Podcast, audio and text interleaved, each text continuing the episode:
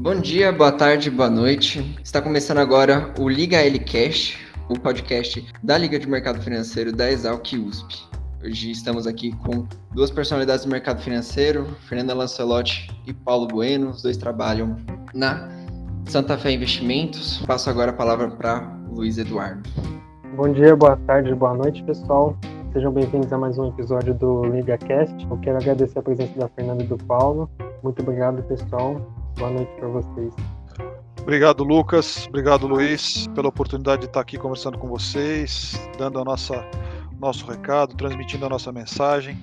É sempre um prazer a gente estar conversando com vocês, estudantes, que são os, os representantes do mercado no futuro. Prazer, gente. Boa noite para todos.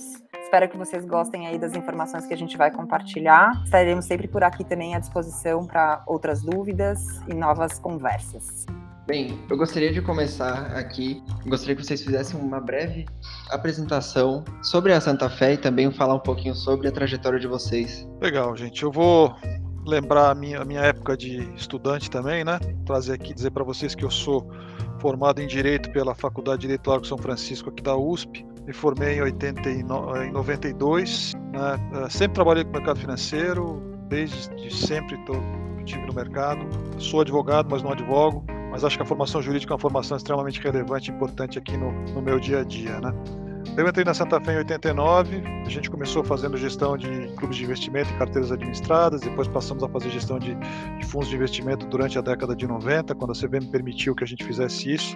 Santa Fé foi uma das primeiras assets a conseguir autorização da CVM para fazer gestão de fundos de investimento, depois eh, carteiras de investidores estrangeiros também.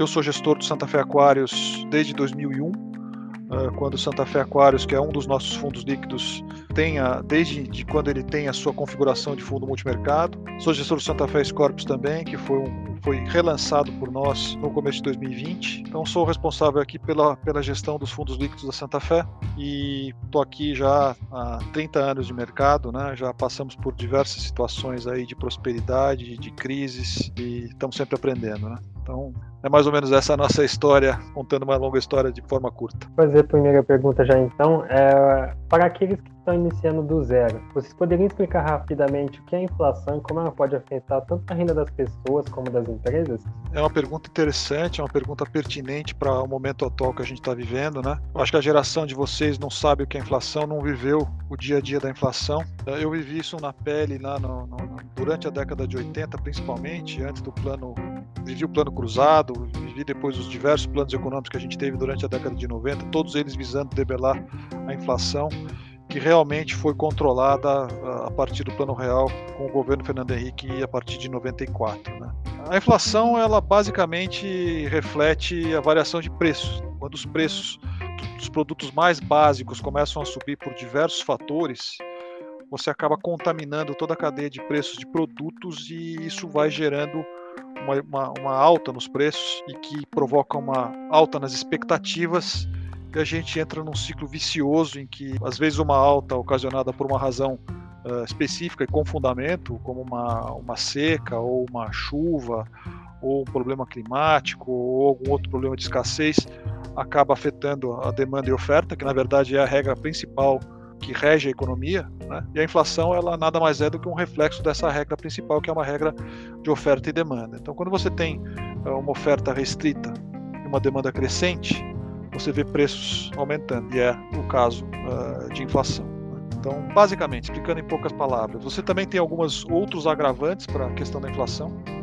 que é a questão da credibilidade da moeda. Né? Então, muitas vezes, quando você vê uma moeda se desvalorizando, como é o caso que aconteceu aqui com o real nos últimos no, no último ano, nos últimos meses, isso também provoca um, um, impacto grande na cadeia de preços, principalmente de, de, produtos básicos, né, como commodities, como alimentos, como produtos de exportação, e isso acaba se refletindo também uh, nos preços, seja nos preços de, de, produtos de consumo do dia a dia, seja nos preços dos produtos de construção, enfim, na cadeia como um todo. Né? Quando o mercado, quando as pessoas e aí também o mercado confia na capacidade do governo de, de pagar suas, suas despesas de acordo com aquilo que ele arrecada, de, de honrar suas contas, de não extrapolar os seus gastos, a moeda tende a se valorizar e a ter uh, credibilidade das pessoas. Quando o mercado desconfia do, do, da capacidade do governo de gastar dentro do que ele arrecada, dentro do que ele uh, tem de arrecadação,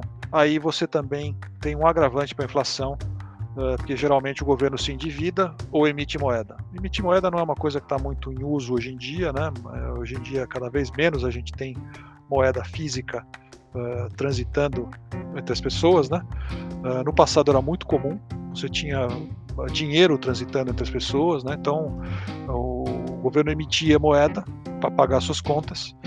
E na verdade, quando você começa a emitir moeda, é mais dinheiro em circulação para as mesmas mercadorias, né?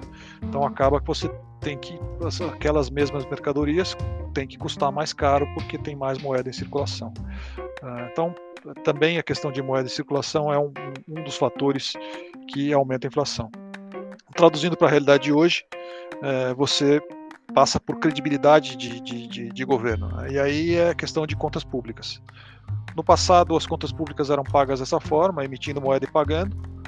Hoje em dia, é, quando os governos são irresponsáveis e não, não, não conseguem é, pagar suas contas com a sua própria arrecadação, coisa, coisa que é muito, tá muito na moda aqui, né? Hoje em dia a gente tem o teto de gastos, a gente tem a questão da, da regra de ouro, a questão, eh, enfim, uma série de, de, de, regras e de leis que regram essa questão dos gastos, né?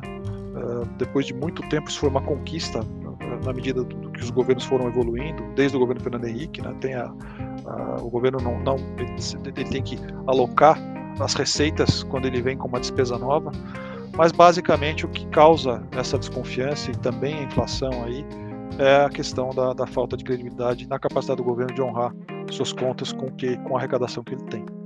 Então são temas que estão agora na moda, né? Eles ficaram esquecidos aí ao longo do tempo, porque a inflação não era uma coisa que estava na pauta. O governo basicamente procurava cumprir com seus, seus compromissos sem ter déficits uh, fiscais muito elevados, mas acabou acontecendo que nos últimos governos, e principalmente os governos do PT, a gente teve um descontrole e a inflação uh, continuou meio que latente porque ela, ela deixou de, de, de, fazer parte do dia a dia das pessoas. Né? O Plano Real teve essa função de fazer com que as pessoas aos poucos fossem esquecendo tanto é que vocês não têm essa experiência, estão até me perguntando aqui qual é a minha visão sobre inflação. Então a inflação hoje ela está muito menos na, na, na, enraigada nas pessoas do que ela estava antigamente. Antigamente qualquer coisa que acontecesse as pessoas já começavam a remarcar e tal porque tinham aquela aquela vivência, aquela aquela experiência de inflação muito arraigada no, no, no dia a dia. Hoje em dia isso não está, mas infelizmente ela está voltando, né? Como se fosse um dragão que estava dormente está acordando. Espero que não seja um problema assim de, de médio prazo e sim uma, um problema recorrente aí de, de curto prazo, que na medida que a gente veja a situação, principalmente de energia e de commodities se acalmando, a gente volte a ver os mercados se acalmando com relação à inflação. Acho que na prática também vale, vale complementar, Paulo, que é a perda do poder de compra, né? Então acho que assim, se você Sim olhar bem assim de forma que vocês perguntaram como que isso impacta no nosso dia a dia, é, é, realmente a gente perde poder de compra. Então normalmente a gente continua ganhando o mesmo salário e conseguindo fazer menos coisa com ele. Então isso é. assim na prática é isso que funciona. É, exatamente. Na, na, na prática a Fê está colocando bem colocado. As pessoas sentem dessa forma, porque na medida que o seu salário não aumenta da mesma forma que a inflação, o seu poder de compra diminui. E aí você volta numa outra história, que é a questão de correção, de indexação de toda a economia, de volta com a inflação, e que acaba alimentando de novo esse ciclo vicioso que tão mal faz para as economias. No caso, a inflação ela acaba corroendo é, salário, ganhos de pessoas e acaba influenciando até consumo, investimentos de modo geral. Nesse caso, quais setores que acabam sendo mais afetados por isso? Bom, uh, o setor financeiro é o setor que mais se beneficia com essa história, né? Principalmente no, no, no passado, os bancos, os grandes bancos, eram os maiores beneficiários dessa história. No caso das, das pessoas, as pessoas mais uh, com mais cultura e mais ricas, elas também são as que menos são prejudicadas e as pessoas mais pobres são as mais prejudicadas. Eles costumam dizer que a inflação é o pior imposto é o imposto mais perverso, que vai tirar das pessoas mais pobres que não têm essa capacidade de reinvestir seu patrimônio, que precisam gastar o seu dinheiro no, teu, no dia a dia para comprar aquela comida do dia ou para comprar a fazer a compra do mês. Então, com relação a setores, eu acho que os, os setores que precisam repassar preço, que dependem de matéria-prima, são os mais afetados. Né? Os supermercados têm uma certa dificuldade, o setor de construção tem dificuldade porque não consegue repassar preço. Tudo que diz respeito a repasse de preço, você acaba uh, prejudicando. Né? Porque na medida que o poder de compra da população vai diminuindo, você vai conseguindo repassar cada vez menos preço e prejudicando cada vez mais esses setores que dependem de repasse de preço. E uma coisa importante para colocar também, gente, acho que nessa sua pergunta, é com relação a investimentos. Né? Então, na hora de você fazer a escolha do seu investimento, você tem que ficar muito atento se ele está indexado ou não à inflação, ou se ele é maior ou não à inflação, porque muitas vezes você tem a sensação de que você está investindo e no final a inflação acaba sendo maior do que o rendimento que você teve e aí você acabou perdendo dinheiro com a sensação de que está investindo. Muitas vezes isso pode acontecer, por exemplo, com a caderneta de poupança, esse tipo de investimentos. Né? Então, eu acho que é uma, na hora de você escolher o, também o seu investimento, essa questão quando a inflação é mais ativa, na verdade em todos os momentos, mas quando ela está mais ativa, é, é, um fator a mais de atenção aí para nessa hora da escolha. É, esse ano de 2021 foi um ano de transição, né? Uh, vocês podem ver que a inflação vai ser perto de 8,5%, 9% e a gente vai ter uma Selic média aí perto de 6%. Então, se você for pensar em termos de inflação, quem aplicou no CDI, na Selic, perdeu dinheiro esse ano. Né? Uh, poucos ativos conseguiram ganhar da inflação esse ano.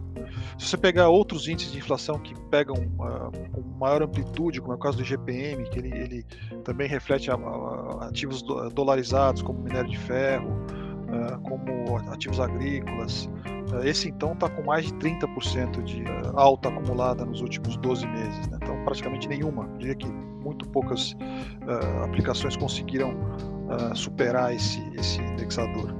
Então foi um momento muito complicado para se investir, né? mas é um momento de transição. A gente ainda não vive uma situação, e eu espero que a gente não volte nisso, de inflação constante, né? como a gente viu na década de 80, no, no, começo da década de 90. Esse cenário de uma, de uma inflação assim crônica, ele é um cenário bastante diferente desse que a gente vê hoje. Né? É, o que, num, num, cenário de inflação crônica assim, dificilmente você consegue ganhar dinheiro aplicação que o governo tem que fazer é colocar os juros de forma estratosférica, né? como aconteceu na década de 80, na década de 90. Eu costumo dizer aqui, até falei hoje numa outra live, que em março de 99 a Selic era 45% ao ano, quando foi criado o Copom. A reunião do, do Copom foi criada pelo, pelo então ministro Armínio Fraga, que era ministro da Economia, ou ministro da Fazenda, ministro da Economia na época, e ele criou o Copom. E naquele, naquela data aumentou a taxa de juros de 25% para 45% ao ano. Então são, é, são coisas astronômicas, estratosféricas, que eu realmente gostaria muito de que a gente não vivesse mais esse, esses tempos. Mas diante de um cenário desse, já que nós estamos falando de inflação, o que, que sobra, né? Uh, e aí pegando também o, o que a, a, Fernanda colocou, uh, as, os ativos eles têm um valor em si. E esse valor ele não é perdido. Então, quando você tem uma inflação galopante, os ativos reais são os, os, é onde você tem a, a, proteção.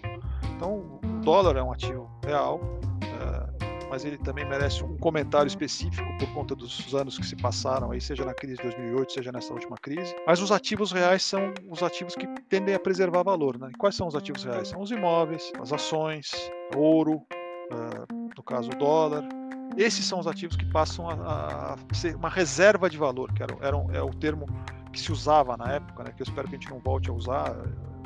esses ativos são interessantes, mas por outras razões. Mas quando você tem uma, uma, uma situação de, de, inflação aguda, os ativos que conseguem reservar valor são os ativos que se sobressaem. Né? Só assim, fazendo essa, essa, esse parênteses para a questão do dólar, o dólar é uma situação em que a gente vê um governo emitindo uma barbaridade, né, como é o governo americano. A dívida americana é uma dívida assim astronômica, mas que curiosamente ele não perde a sua credibilidade, porque o mundo acredita que os Estados Unidos vai conseguir honrar suas dívidas, sempre vai conseguir honrar suas dívidas. Então ele é assim uma exceção à regra, né? Porque agora mesmo aprovaram um aumento do endividamento de mais um trilhão de dólares. Todo ano eles aumentam um trilhão de dólares de endividamento aumentar o endividamento é a mesma coisa que emitir um trilhão de dólares e, e pagar suas, suas contas. Porque o mundo acredita no, na, na, capacidade dos Estados Unidos de conseguir honrar sua dívida. Então, para lá, essa questão toda que eu coloquei de credibilidade de governo é, é um, meio que uma, uma exceção à regra. Não se sabe por quanto tempo, mas a história tem mostrado que o dólar continua sendo uma reserva de valor e o mundo continua dando uma, muita credibilidade para o dólar. Né? Vale esse parênteses. Só emendando agora no assunto que a Fernanda tinha citado de investimentos, é, quando a inflação ela aumenta, a Selic tende a aumentar também e os é, investimentos em renda fixa tendem a ficar mais atraentes. Mesmo assim, vocês ainda enxergam que os investimentos em renda variáveis é, são bons é, para esse cenário? Quais tipos de investimentos dessa renda variável vocês indicariam para as pessoas? Bom, é legal sua pergunta. Eu não acredito num cenário de inflação como a gente via no passado, né? Então eu, eu acredito que a gente está vivendo um momento transitório. Uh, a gente teve um, uma crise da, da, da, durante a pandemia que as pessoas ficaram muito tempo em casa, toda a cadeia de consumo foi desbalanceada e agora todo mundo está voltando e a gente está vendo uma demanda muito grande por petróleo, por gasolina, por ferro, por aço, tudo isso em, em, em consequência desse ano que a gente ficou muito dele em casa e todo mundo em casa e, e durante a pandemia. Então isso tudo é consequência da, da pandemia e deverá se normalizar. Né? Então, é, é, o que a gente acredita. Eu não acredito que a gente vai ter uma crise inflacionária gigantesca como a gente via no passado mundialmente. Talvez a gente tenha um ano de 2021 com uma inflação alta, talvez um 2022 com inflação ainda alta, mas um pouco mais baixa, depois isso tendendo a se normalizar. Né? Sim, quando a gente tem uma inflação, é necessário que o Banco Central aumente a taxa de juro para fazer com que as pessoas não tendam a, a gastar, tendam a, a consumir menos e, isso os preços tendam a cair. Né? Então é preciso que ele aumente a taxa de juros.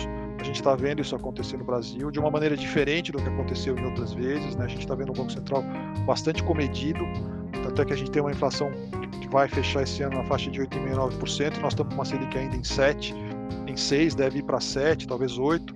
Então a gente não vê mais aquele Banco Central que vinha com pancadas grandes de, de, de, de taxa de juro como essa que eu mencionei para vocês lá em 99, que foi a quando criaram o cupom, não, a gente não vê mais isso, é um outro Banco Central, porque ele também acredita, como nós, que a inflação deverá arrefecer nos próximos trimestres. Então eu acho que uh, o investimento em, em, renda variável ele continua sendo um bom investimento. Uh, primeiro, eu acho que nós aqui na Santa Fé somos uma casa que tem um DNA de investimento em ações, então a gente acha que no longo prazo não existe um investimento melhor do que uma, uma boa empresa. Né? Uh, e isso independente do cenário. A gente viveu cenários difíceis como foi 2003, 2014, 2015. Naqueles anos os bancos se sobressaíram, lojas Renner se sobressaiu, Ambev se sobressaiu, entregou resultados muito melhores do que renda fixa. Enfim, uma, uma, uma, boa escolha desses ativos vai te proporcionar ganhos melhores ao longo do tempo, no médio e longo prazo. Uh, então, eu acho que o momento é, sim, de, de, de se olhar para a renda variável. As pessoas hoje estão muito uh, vendo a, renda fixa já como meio que um fato consumado, porque os mercados futuros estão precificando uh, um juros que, na minha opinião, não condiz com a realidade do Brasil de hoje, muito por conta da, da, da situação política uh, interna conturbada e, e, e, acirrada que a gente vive, vivenciou, principalmente durante esses últimos meses. Então, a gente tem um, um prêmio por conta disso, que, no meu entender, e eu acho que é, é a opinião do Banco Central também, ele não se justifica. Uh, mas assim, é, é um bom investimento hoje fazer um, investimento em renda fixa. Eu acho que a gente está, se não estivermos, se já não estivermos passado do, do pico da inflação em setembro, a gente deve estar tá muito próximo dele aqui em outubro, novembro. Então, daqui para frente, eu acho que a inflação vai ser uma inflação descendente. Então, eu vejo o Banco Central finalizando o ciclo de correção de juros daqui para o final do ano, talvez um pouco mais no ano que vem, não muito mais do que isso. Então, quem quiser fazer um investimento em renda fixa que não, não for um investidor com apetite para o risco, eu acho que o investimento em, em, em, renda, em renda fixa, nós, nós estamos num momento muito bom para se fazer um investimento em renda fixa, talvez um pré-fixado, ou eventualmente um, um indexado com, com IPCA, como a gente tem nas nossas carteiras hoje aqui, as NTNBs com vencimento para 25, para 26, né? Eh, eu acho que seria um bom momento para fazer esse tipo de investimento agora, para esse investidor que é mais conservador. O investidor que é mais uh, arrojado, que tem uma certa experiência e gosta de tomar um pouco mais de risco, eu veria o, o investimento em ações com muito bons olhos, porque nos últimos meses a gente teve uma baixa acentuada aqui no, no, no mercado brasileiro, assim, descolado do mercado americano, que está a 3, 4% da máxima. Nós estamos aqui a, a 25% da máxima que aconteceu em, em junho. 131 mil pontos mais ou menos no Bovespa, a gente está 110, 114, 113 mil pontos fechou hoje. Então a gente tem um espaço muito grande aí de valorização. Vejo as empresas muito capitalizadas, sem problema de liquidez, com resultados crescentes, muito bons. Nós vamos entrar numa temporada de balanço agora do terceiro trimestre, em que as empresas vão vir com resultados muito bons, que não condizem com a realidade que elas estão uh, cotando na bolsa. Então existe uma assimetria muito grande no, no, nos ativos brasileiros hoje. Né? E poucas vezes eu, como gestor, vi uma assimetria tão grande. Vou dizer para vocês que eu comparo a assimetria que eu estou vendo hoje na Bolsa, apesar da gente não ter tido uma crise tão aguda como a gente teve, com o que eu vi na véspera do impeachment da Dilma em 2015, com o que eu vi no auge da crise do Lehman Brothers em 2008, ah, com o que vimos aqui em 2020 também no auge da crise do Covid. Hoje nós estamos diante de múltiplos do mercado e de, de, das empresas semelhantes a esses múltiplos que a gente viu nessas, nessas crises. E a gente não está diante de um cenário desse de terra arrasada, né? E é o mercado que o mercado tá, é, é o mercado está precificando esse cenário. Então, eu vejo com muito bons olhos o investimento em renda variável hoje, né? Mas lógico, o investidor tem que ter apetite e estar tá propenso a tomar mais risco. É, acho, acho assim, só complementando o Paulo, acho muito legal uh, colocar duas coisas aqui para vocês. Primeiro que a gente, assim, não, a gente não pode recomendar, né, investimentos, é, nós somos gestores aqui, então a gente não pode, é, mas eu acho que, que o investidor tem que ter em mente é, o seu apetite de risco, isso que o Paulo colocou, né? O quanto que ele está disposto a, a, a, viver a volatilidade, não é nem o risco de, ah, o risco é o perigo de perder dinheiro, não é isso. É quando você está disposto a viver essa volatilidade, dias melhores, dias não tão bons, né? Então isso eu acho, acho muito importante. É, outra coisa que eu acho muito importante deixar marcado, gente, é que assim, eu acho que o investidor brasileiro é, ainda é um investidor iniciante, né? Principalmente se a gente olhar muito, comparar com, mercado norte-americano, né? Que é um mercado muito mais maduro que o nosso, até em termos de números de CPFs na bolsa, enfim. E, e, a gente tem uma questão de, de momento, de olhar para o mercado hoje, né? isso é assim uma chance de dar errado bem grande, porque assim você não pode olhar para o hoje, você tem que você tem que conseguir olhar para o todo, olhar para dentro de si, ver quais são as suas capacidades e qual é o seu perfil, primeiro de tudo, e depois olhar para os seus objetivos, né?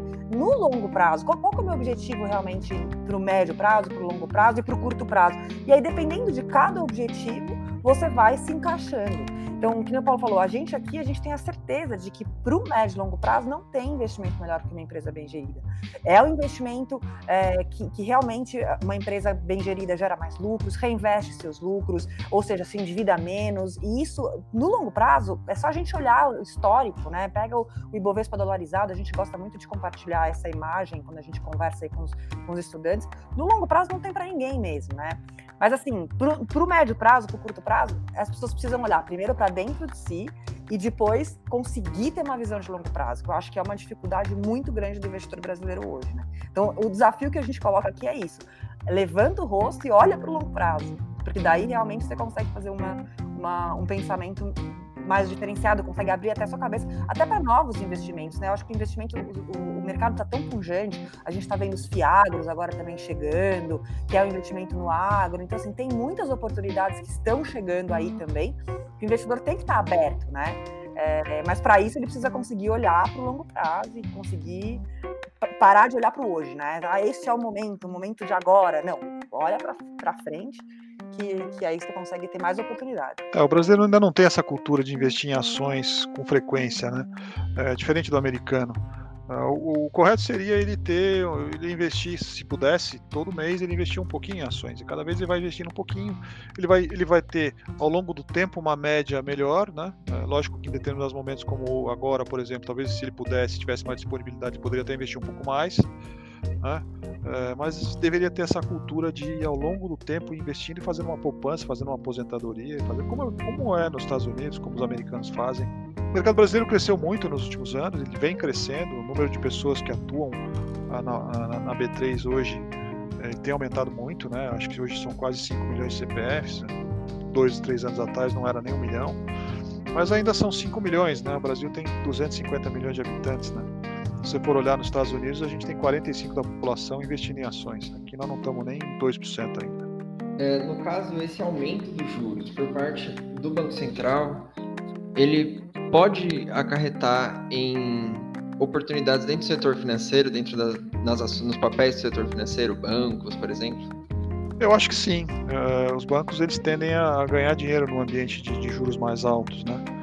Uh, mas aí você vai entrar numa celeuma aqui, uma discussão de, de, de, bancos grandes e bancos digitais, né? E eu acho que é, é interessante essa, essa discussão. Uh, a gente tem visto uma, uma constante migração dos bancos, do, dos investidores de bancos grandes para os bancos digitais bem geridos, né? Nós aqui na Santa Fé gostamos muito de alguns bancos digitais, como o BTG, como o Banco Pan, como o próprio Banco Inter, que a gente acha que vão ser vencedores nessa, nessa, nessa briga entre os bancos digitais, fintechs e os bancões. Eu acho que os bancões eles, eles reinaram durante muito tempo aí uh, cobrando tarifas muito altas, uh, sendo que meio que os únicos que proviam a, a, população desse serviço e agora estão enfrentando uma concorrência muito muito acirrada de gente que sabe fazer, uh, mas também está precisando aprender a fazer certas coisas que os bancos têm experiência, como é o caso de dar crédito. As fintechs e os bancos, os bancos digitais novos entrantes, muitos deles têm dificuldade em dar crédito, estão mostrando ter dificuldade em dar crédito, coisa que os bancos grandes aprenderam a fazer. Mas você tem alguns bancos digitais, como é o caso do BTG, do Banco Pan, menos do Banco Inter, mas também um pouco do Banco Inter, principalmente do Banco Pan, eh, que são bancos que sabem dar crédito, que aprenderam a dar crédito e estão tomando, surfando também essa onda do digital. Então por isso que a gente prefere esses bancos. Mas sim, eu acho que desse, diante desse cenário de aumento de taxa de juros, o setor bancário deveria ser um dos setores vencedores. Assim como os setores, os setores de consumo seriam os mais afetados, porque o objetivo final de um aumento de taxa de juros é a diminuição do consumo. Seguindo nesse assunto da alta na taxa de juros, é, uma alta na taxa de juros nos Estados Unidos ela pode afetar negativamente as empresas aqui no Brasil? Então, esse é um assunto também relevante, né? a gente até escreveu sobre isso no nosso último relatório trimestral. O título do relatório foi que o Brasil perdeu mais uma oportunidade. Né? Roberto Campos dizia que o Brasil não perde a oportunidade de perder uma oportunidade. E a gente perdeu a oportunidade de surfar aí um período de, de juros baixíssimo, o juro americano está em zero, entre 0 e 0,25, com liquidez abundante. E a gente ficou aqui virando nosso, aqui no nosso quintal, uh, monte de bagunça que esse governo criou, que Brasília vive criando, não conseguimos tomar proveito uh, desse ciclo de, alta, de, de altíssima liquidez no mundo e de taxa de juro muito baixa. Agora, o cenário que se apresenta é um cenário em que os, os bancos centrais estão vendo, por conta também desse, desse aumento de inflação no mundo, causado pela, como consequência aí da, da dos lockdowns e da pandemia, uh, que provocou essa alta na, na, no, no, preço dos materiais básicos, commodities, petróleo. Os bancos centrais estão tendo que analisar e tomar alguma providência para normalizar suas políticas de, de, suas políticas monetárias. Né? Tanto o Fed americano como o Banco Central Europeu foram muito assim condescendentes com a situação para minimizar os efeitos da pandemia. Mais uma vez, né? Porque em 2008, quando a gente teve a crise do Lehman Brothers, a mesma coisa aconteceu. Só que agora, com a, com a pandemia da Covid, foi muito maior o, a ação dos bancos centrais para minimizar os efeitos da pandemia. Eles injetaram trilhões de, de dólares de dinheiro no, no, nos mercados, né? Foram, sejam via liquidez para fazer com que bancos não quebrassem, continuassem emprestando dinheiro, seja via auxílio, como a gente teve aqui os nossos auxílios emergenciais, os Estados Unidos também teve um auxílio que foi dado para as famílias, para os desempregados, mesma coisa no, na Europa. Então, muito dinheiro foi gasto e agora a gente. Isso se transformou em liquidez, né? E agora a gente está vivendo um cenário em que essa, essa política monetária precisa ser normalizada. Não se pode viver num ambiente de taxa de juro negativa, como é o ambiente da Europa hoje. É, pode até se viver, o Japão vive nisso há algum tempo, mas não é um ambiente saudável para a economia. Os Estados Unidos, eu não vejo os Estados Unidos vivendo num ambiente de taxa de juros negativa, também não vejo os Estados Unidos vivendo num ambiente de taxa de juros de zero por muito tempo. Então eles vão ter que normalizar suas taxas de juros. E as curvas de juros futuras já estão mostrando isso. Né? Isso significa, é, lógico, menos fluxo para países emergentes como o Brasil. Uh, significa menos liquidez no mundo para investimentos em países emergentes como o Brasil e significa para nós mais dificuldade. Não tenha dúvida que significa para nós mais dificuldade. Uh, mas assim, da mesma forma que nós vamos enfrentar um cenário um pouco mais adverso, talvez bem mais adverso do que o dos últimos anos, é como se a gente estivesse navegando com vento de, de, de, de proa, entendeu? E, é, o melhor, voando com, com um avião, você ao invés de ter vento de popa que empurra você para frente, ele vem de proa de frente. Então você tem que dar mais motor e gastar mais gasolina para conseguir fazer o mesmo trajeto. Né? É, mas a, a, bolsa americana, por outro lado, e a economia americana, ela cresceu muito nesse último ano. É, e, eu acho que o, o, Brasil, em específico, ele ficou muito para trás. Então nós, nós, temos uma janela de oportunidade muito grande aqui, é, seja para investimentos em infraestrutura, né? Acho que o, nesse aspecto a gente precisa uh, enaltecer que o, que, o que esse governo tem feito, né? Eles têm feito um trabalho muito grande em concessões, em, em ferrovias, uh, obras de infraestrutura, saneamento, tem feito um trabalho muito grande e tem muita coisa para ser feita ainda e muito dinheiro para ser investido ainda aqui. Né? A moeda brasileira está desvalorizada, então é, é conveniente para o investidor estrangeiro vir e investir aqui no Brasil. Então eu acho que é, essa, essa redução de liquidez, esse aumento de taxa de juros exterior, talvez ele, ele se não tivesse, ele, ele seria melhor para nós. Mas eu não acho que isso vai ser um impeditivo para que a gente possa avançar aí nos próximos anos. Bom, é, voltando um pouco à questão das desvalorizações das ações, é, eu gostaria que você falasse um pouco sobre se você acredita que ainda há espaço para grandes recuperações com os efeitos da vacinação é, surgindo mais ao fim desse ano e ao começo do próximo? Ah, eu acho que existe sim. Eu acho que existe sim. Eu, eu vejo a gente aqui, primeiro, o Brasil é um exemplo por incrível que pareça, né? a gente não escuta isso muito por aí, mas o Brasil foi um exemplo nessa questão da vacinação.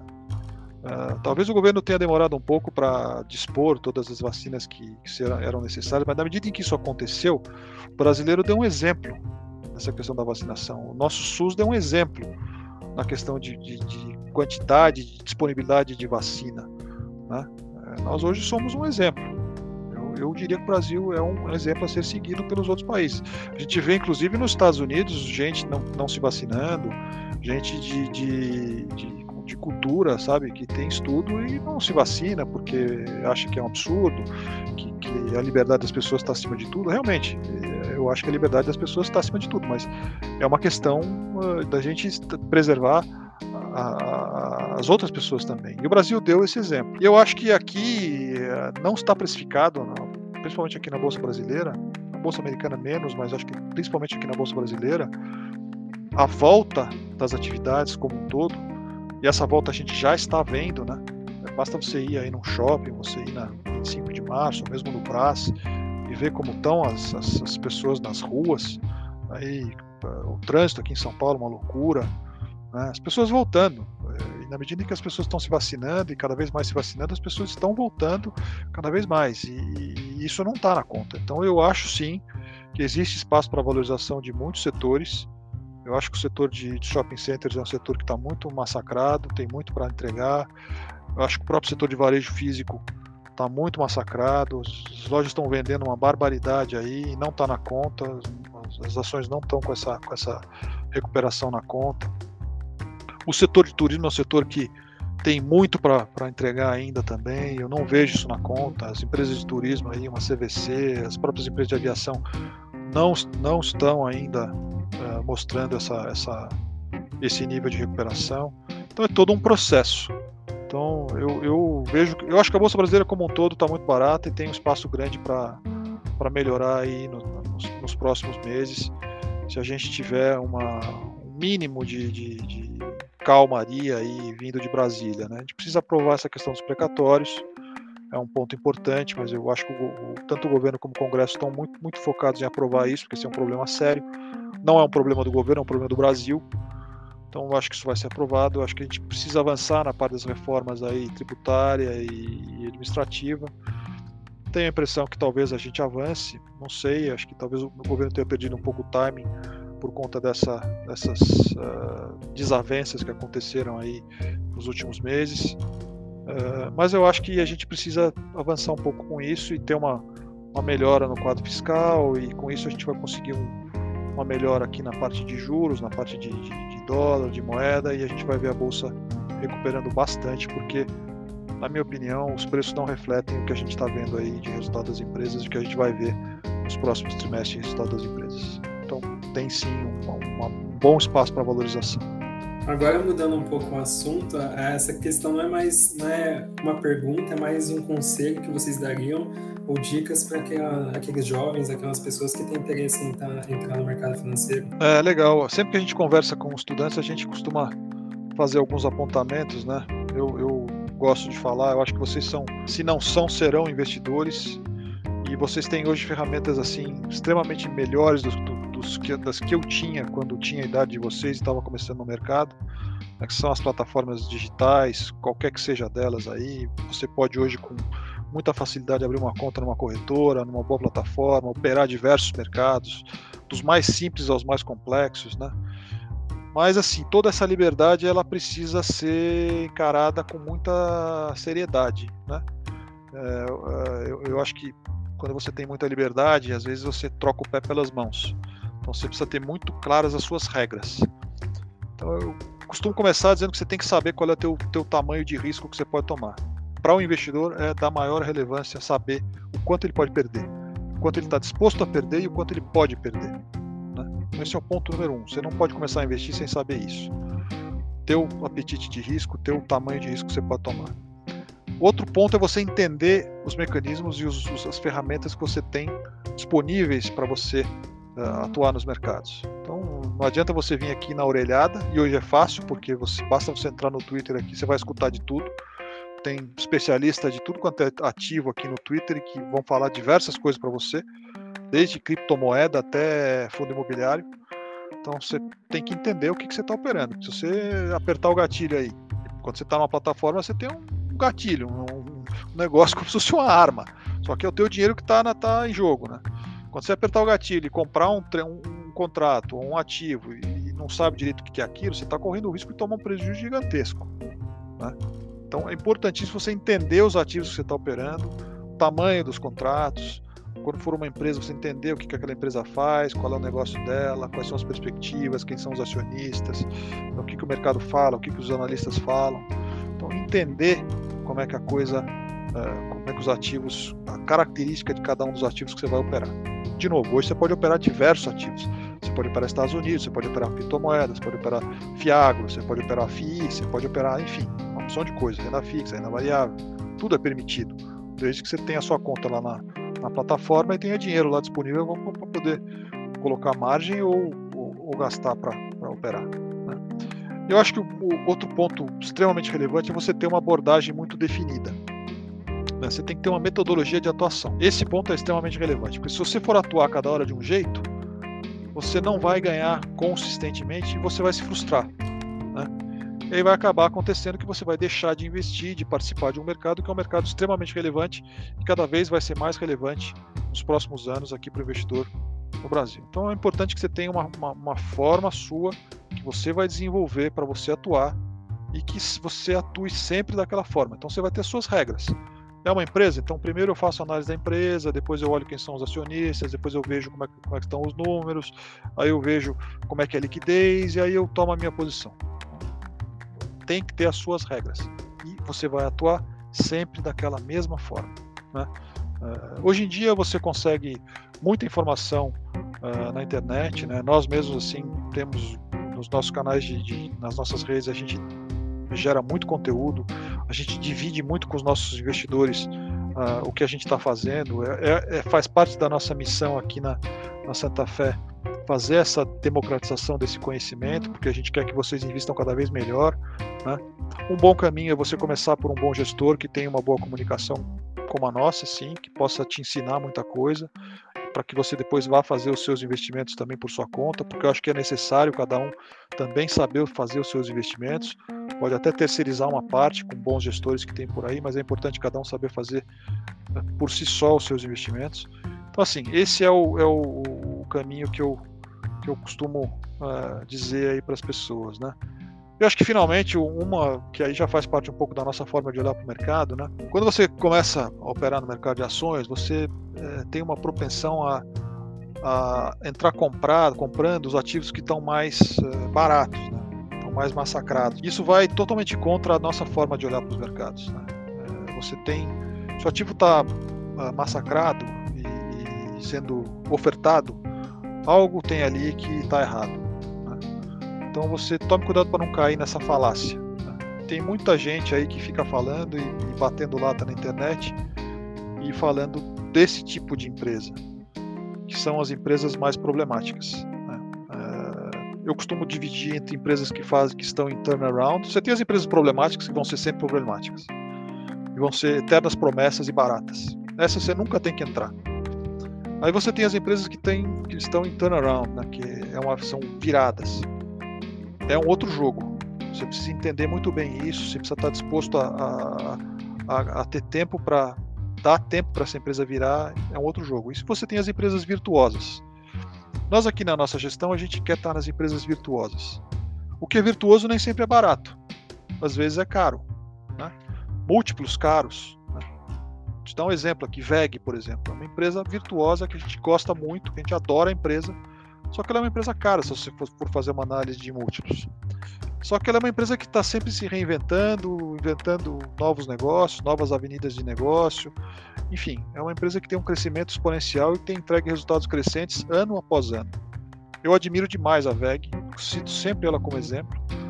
É uma empresa que a gente admira o management, a gente admira a forma com que eles trabalham, Uh, enfim, e é um exemplo típico disso. É uma empresa de, virtuosa. No meu entender, é onde você deve estar, nas empresas virtuosas. Se você optar pelos turnarounds, o caminho é, é, é mais sinuoso e é mais difícil. Você pode dar grandes porradas aqui também, né? é, mas de 10 você vai acertar uma ou duas. Nas virtuosas, de 10 você vai acertar 6 ou 7. Né?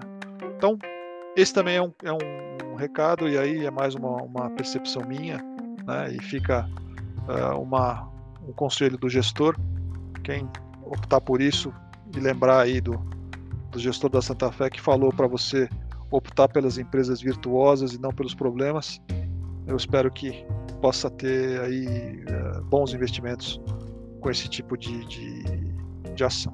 Se você pudesse indicar um livro, um filme, documentário, alguma mídia para a gente poder estudar ou entender melhor? Você teria algum para indicar? Olha, a gente aqui na Santa Fé, a gente gosta muito de analisar as empresas e ver como é que é os como é que são os fundamentos das empresas, os setores, as nossas teses, né? Mas a gente também usa um pouco de, de, de o que a gente fala de como se fosse um tape reading, né? O que o mercado está dizendo para você.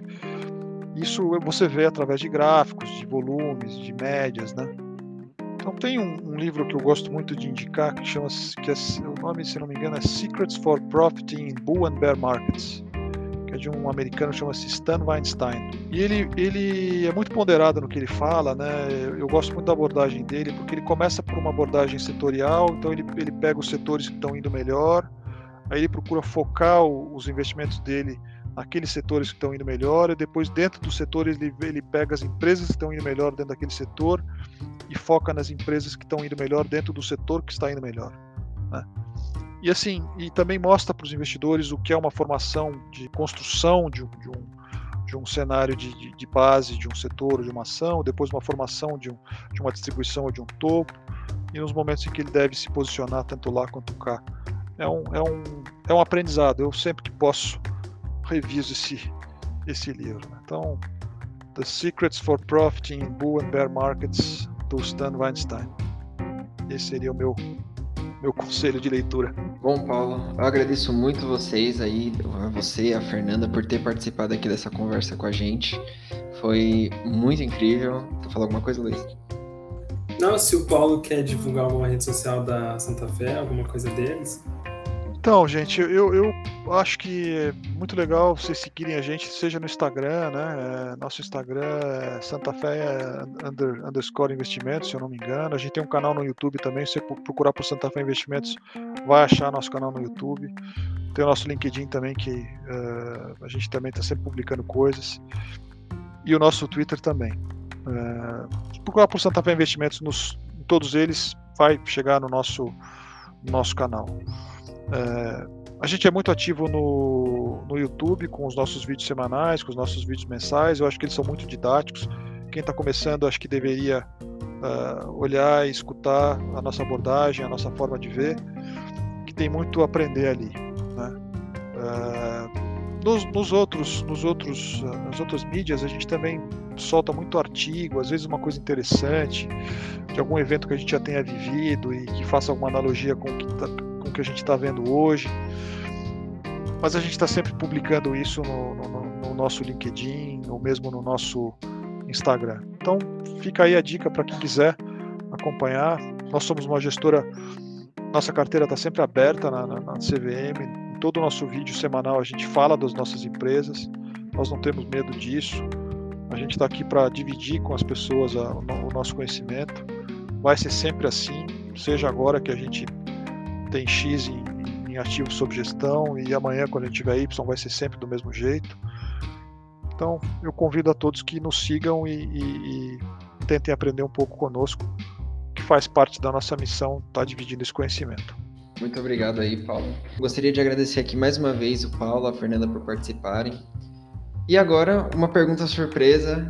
Gostaria que vocês, pode ser a Fernanda, escolhesse uma música para a gente encerrar aqui a nossa conversa.